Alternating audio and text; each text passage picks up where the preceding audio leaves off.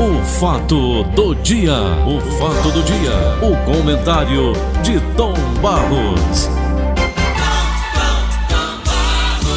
Bom dia, Delfonso Rodrigues. Bom dia, Tom Barros. Bom dia, amigos ouvintes da nossa querida Verdinha 810.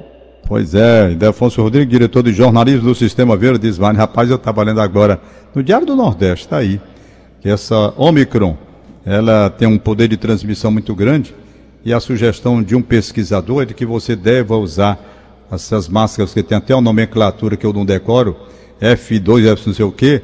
Pois bem, e ainda por cima, uma máscara de pano. Meu amigo Dudu, daqui a pouco, você vai andar com tanto pano na cara que não vai conseguir respirar direito. Ora, eu não respiro direito nem com uma máscara, quanto mais com duas. Dudu, não tem exagero disso não, hein, cara? Tom Barros, é o seguinte, é, vindo de uma vindo de um médico, né, eles é, são sempre muito prudentes, né? E a gente sabe que o uso, né, de um de um mecanismo como esse, né, do equipamento de proteção individual, certamente ele nos ele nos orienta no sentido das pessoas que trafegam, né, que andam pela rua, que às vezes vai pegar um ônibus, né, pega um transporte coletivo, né. Então assim, porque a gente sabe que num ambiente onde não existe aglomeração, num ambiente ao ar livre, né, você pode usar as máscaras, né, que forem convenientes, né, no caso, máscaras que são aprovadas, né, a máscara, por exemplo, a máscara, essa máscara que é usada né, em ambiente hospitalar, né, aquela máscara que a gente conhece, que é mais comum, ela é uma máscara que tem eficiência, então muitas pessoas até usam duas, né, como forma de se prevenir ainda mais, né? E já existem máscaras, né, que elas são extremamente eficientes, né, e que você consegue respirar bem, consegue até fazer exercício com elas, né? Então eu entendo que os médicos eles são muito cautelosos, né? E a gente sabe que aqui no Brasil a gente tem uma população que é muito carente, uma população que trafega né, em ambientes que eu diria que é, em, em, alguns momentos tem aglomeração, um terminal de ônibus, por exemplo, né? Então assim, eu acho que se você pode, se você tem condições, ah, né? É, é sempre bom, né? Você Eu ter as, as, devidas precauções. essa, essa, esse comentário. Capacete, né? Esse, ô Dudu, esse comentário meu é porque Sim. o nome do pesquisador é Vitor Mori, pesquisador da Universidade de Vermont e membro Sim. do Observatório Covid-19 BR Brasil. Ele explicou o seguinte: haver variáveis de cepa ainda não dimensionadas ele disse, explicou, haver variáveis da cepa, da Omicron, né, não Sim. dimensionadas ainda. Então ele consegue fazer esse tipo de estudo e diz Sim. o seguinte, para você ter uma ideia. Deixa eu ver aqui, pegar porque fugiu um pouquinho. Pronto. Dessa forma, ele destaca que a máscara PFF2, de preferência com a tira na cabeça, como a mais segura para a proteção. Na sequência, Sim. ele, o Vitor Mora, ele diz o seguinte: também aquelas que têm tiras que prendem atrás da orelha. E a KN95, equivalente Sim. a PFF2, mas Isso. sem os mesmos certificados. Então a melhor mesmo é a PFF2, depois a KN95 que equivale. Mais Sim. na frente, para terminar a entrevista dele, ele disse isso que me deixou assim. Eu digo, rapaz, eu não tenho coragem de fazer isso não. Olha, ainda segundo esse pesquisador, no caso de não ter nenhuma dessas disponíveis, a recomendação é usar aquela máscara cirúrgica com uma sim. de pano por cima. Tem aquela máscara cirúrgica que nós conhecemos, é mais sim, popular, que a gente no hospital está o pessoal lá, e coloca mais uma máscara de pano por cima. A ordem deve ser essa, para que a cirúrgica filtre e a de pano ajuste ela melhor. Viu? Uhum. Pois é, Isso, rapaz. É, é, você observa, Tom Barros, que é, é, uma medida muito cautelosa, né? Então é uma orientação E de fato, Tom Barros, o que a gente percebe é que essa nova cepa, ela não é, não é o, o, o que estava se imaginando, ela é pior, entendeu? No sentido de transmissão. No sentido de transmissão. Então você já observa no Brasil né, a explosão de casos, né, que tem sido assim, uma coisa absurda. Né? Então, é, então Barros, eu diria que aqui em Fortaleza, principalmente, onde está apresentando o maior número de casos, né, está apenas começando. Apenas começando. Porque quando chegar o inverno, de fato, entendeu? Quando é, essa doença ela se instalar, né, porque ela tem uma, uma, capacidade de reprodução, ela tem uma capacidade de infecção 40, algo em torno de 40 vezes maior do que a cepa anterior. Então, Tobar, você vê o poder de contágio, né? o poder de contágio que uma doença dessa tem. Né? Então, assim, infelizmente, né, a gente vai ter um universo de pessoas, né, infelizmente, que possa ser maior do que nós tivemos em outros momentos. Né? Agora, qual é a nossa, a nossa felicidade? Né? Eu diria, né, no meio de um, de um transtorno desse. É porque, Tom Barros, no caso aqui no Ceará, boa parte da população já se encontra vacinada, né? Isso é importantíssimo, né? Então as pessoas já têm tomado a segunda dose e já indo para a terceira, né? Isso é fundamental. Então a vacina ela está mostrando a sua eficiência no sentido, Tom Barros, de se contrair, as consequências são muito menores, né? Muito menores em relação a outros momentos que nós vivemos. É verdade. É verdade. Então, a vacina continua sendo. Então, Tom Barros, vamos fazer um apelo, né? Para que as pessoas, elas busquem a vacinação. Quem já completou quatro meses é, da segunda dose, que já tomou a segunda dose, ela pode buscar qualquer ponto de vacinação que ela toma a terceira dose. Entendeu? Ou seja, quem tomou a segunda dose já completou quatro meses, então ela já pode se direcionar, não precisa receber nenhum aviso do vacine já, enfim, você já pode se dirigir. Entendeu? Então isso é importante, então, Barros, num momento como esse que nós estamos vivendo, né, nós estamos começando o inverno, a gente sabe que num período de inverno as, as, as viroses aumentam, Aí daqui a pouco chega a dengue, Tom Barros, daqui a pouco chega outra gripe, porque é natural, eu diria, né, num ambiente onde você muda o clima, num país tropical como o nosso, né? Aqui no Ceará nós temos uma, uma temperatura né, que você vê a oscilação. Nós estávamos com um calor muito intenso, agora amenizou. Essa mudança de temperatura né, faz exatamente com que haja uma proliferação né? Dessas doenças que são comuns no inverno. Sei, sei. Dudu, eu estava vendo aqui, inclusive, uma coisa que me chamou a atenção. O Brasil está há seis meses sem o responsável pelo setor de imunização na área da saúde. Não, é? não podemos usar o autoteste de Covid. Outros países permitem o autoteste. Como é que está isso, hein?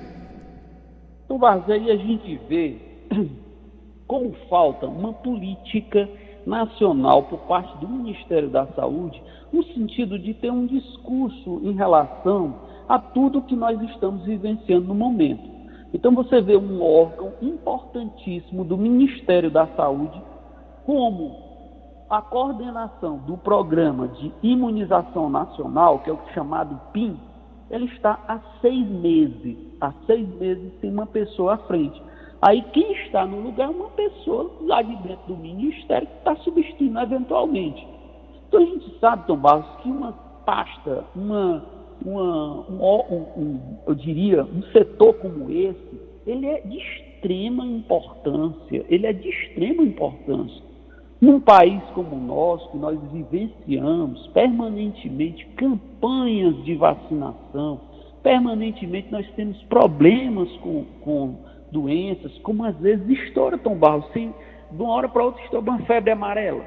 De uma hora para outra vem uma, uma, um sarampo, uma, uma, uma, uma pequena, uma epidemia, eu diria, de sarampo, né? Aí vem essas viroses, aí vem esse, esse, essa Covid. Hoje, Tom Barros, nós estamos há seis meses sem uma pessoa para fazer essa coordenação, uma pessoa de fato que seja e que tenha experiência, né? que seja um profissional da área. Nós estamos sem essa pessoa. Né? E outra coisa que, por exemplo, Tom Barros, que ajudaria bastante na Europa, países como a Alemanha, países como a Inglaterra, eles estão usando os chamados autotestes. Por quê? Porque está havendo, Tom Barros, um congestionamento tão grande de pessoas em busca de fazer o teste, né? Que o que é que aconteceu? Os governos na Europa estão liberando o autoteste para que você possa comprar e fazer em casa, seguindo as orientações, tem todo um manual de instrução. E isso é importante, Tom Barros, porque você tem que estar tá se testando. Se você sente os sintomas, é importante você se testar. Por quê? Porque às vezes dentro de casa, Tom Barros, você pode ter um idoso, você pode ter uma pessoa obesa, você pode ter um paciente diabético ou um parente, você pode ter uma pessoa com outra comorbidade, com problemas pulmonares, no fígado, no rim, no coração, enfim. Então, tudo isso, Tom Barros, faz com que a gente se previna, né? Então, no Brasil, nós não podemos adquirir, nem existe, né, esse autoteste, né? E outra coisa, Tom Barros, num momento como esse, né, de imunização, num momento como esse onde a gente está discutindo que a vacina é a coisa mais importante, ainda existe um discurso por parte de algumas pessoas do governo federal no sentido de protelar essa questão da vacinação das crianças, um discurso contra a vacina, né? Assim, Tomás, é assim, uma coisa verdadeiramente absurda. Porque assim, será, Tom Barros, que vacinar está errado? Enquanto o mundo todo campanha, caminha para uma campanha de vacinação, aqui no Brasil existem algumas pessoas que vêm com esse discurso contra a vacina. Quer dizer, é.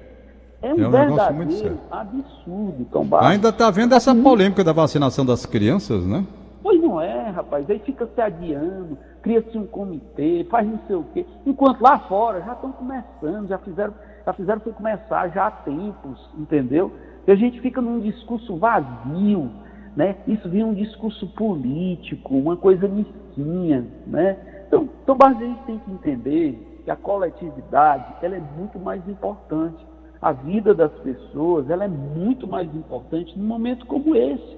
Então a gente não tem que estar tá, é, menosprezando campanha de vacinação. A gente não tem que estar tá menosprezando, entendeu? Uma disseminação do, do, dos testes, entendeu?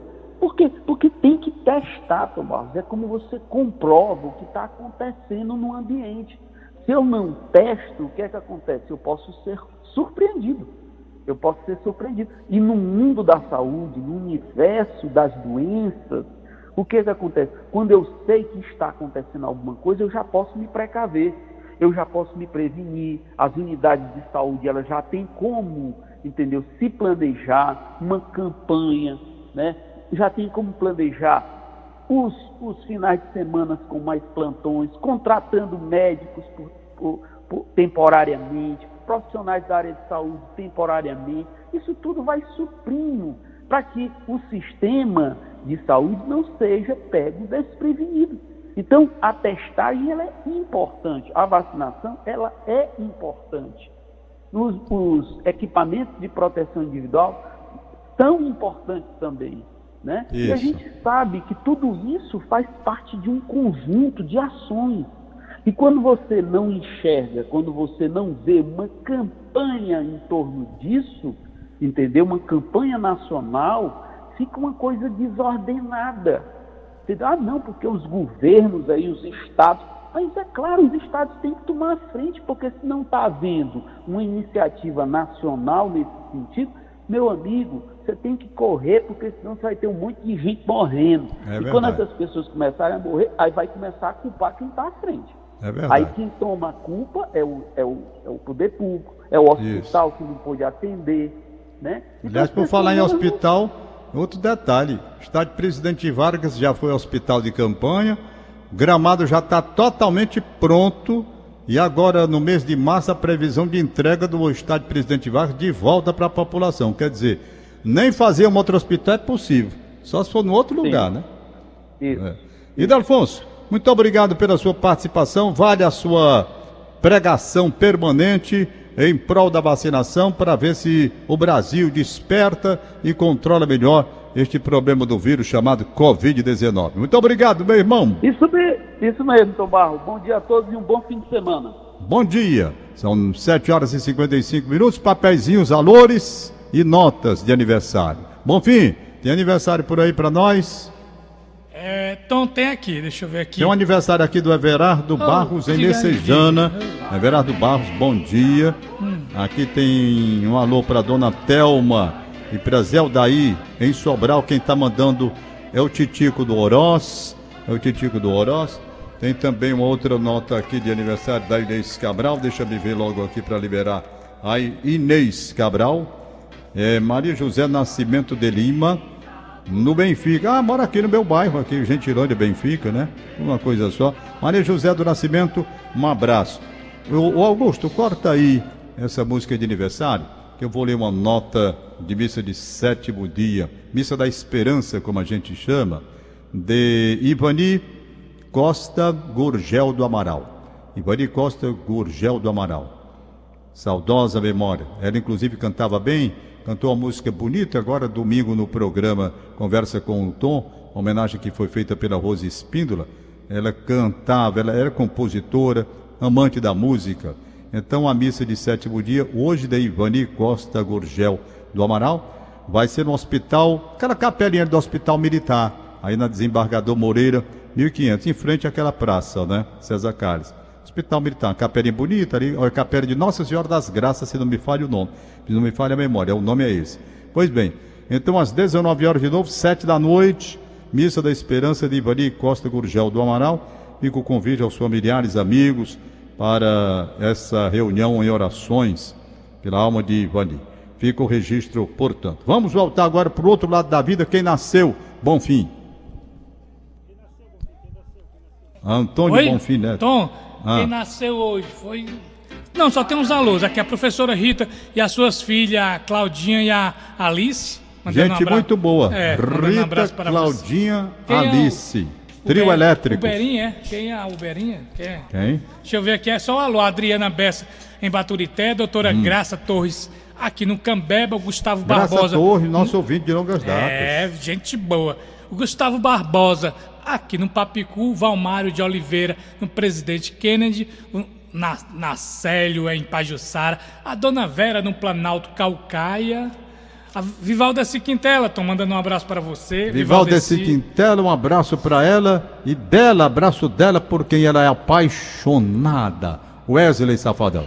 o Anísio Silva em Camucinho, o Odélio Mota em- aqui na Serrinha, a Fátima no Eusébio, o Delinha em Pindoretama, parabenizando o neto, o João Gabriel, dois aninhos hoje, dois anos. Dois aninhos, Gabriel, Gabriel, Gabriel.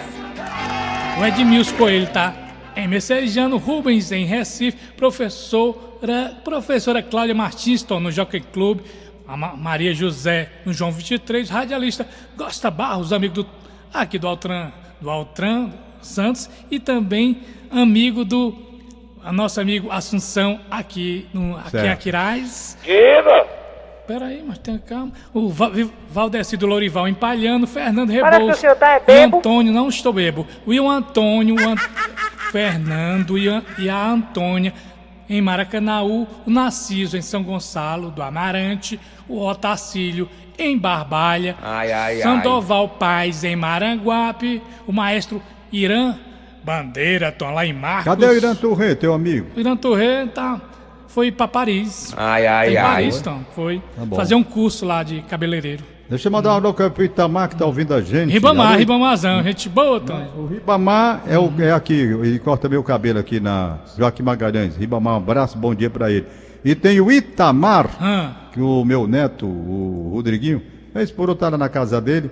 Um abraço, Itamar, um abraço, Rodriguinho. Vamos nós. Marcos, Ma, Ma- Marcos Ma- Madu, lá em Pereira, e o Luiz Marcelo em Tianguá, na escuta, viu? nosso amigo Jocildo Luz no mercado. Em Roterdã, na Holanda, a Vânia. Roterdã, na A Holanda. Vânia, a Vânia, a Vânia tá em Roterdã, tá, viu? Na Holanda. Deixa eu ver aqui mais. Deixa eu É, abraçar o Pedrinho Simões, um abraço pro Pedrinho Simões, um abraço pra Vânia, Vânia Pessoa, gente boa. O Bené, Vamos nós. Be- o Bené Benevício, também o César Barreto, também tá em Sobral. Comandante Acelino, Tom, tá mandando aquele abraço. Marcelino de Matos Brito. Sérgio, o Fred do Jaguaribe, deixa eu- Fred, bom dia. É, o Maurição tá em Senador Pompeu. Maurição, um abraço. Também, deixa eu ver quem mais da linha nenenzinha, bonita de coração. Viu? Ai, ai, ai. Francisco Miguel Vitor, do Conjunto Nova Assunção. A linha. A linha. A, Li- a Lia. A Lia tá sabendo, Olha, Antônio, Cacilda, Sobral. é bebo? Tá aniversariando hoje a Lia, né? Não tá abraço bebo, mano. Lia. Não, tá não, mano. Respeito. A Lia. A Lia lá em Sobral. O Alexandre. O Alexandre Almeida, Tony. Alexandre Almeida, tá Também certo? é, tá, man- tá mandando um abraço para você. O Chiquinho em Guarulhos, São Paulo, pelo aplicativo da Verdinha, viu? Beleza, E o Irami, beleza pra ele. Irami Soares na cidade dos funcionários. Valeu, Tom? Valeu! Acabamos de apresentar. O fato do dia. O fato do dia. O comentário de Tom Barros.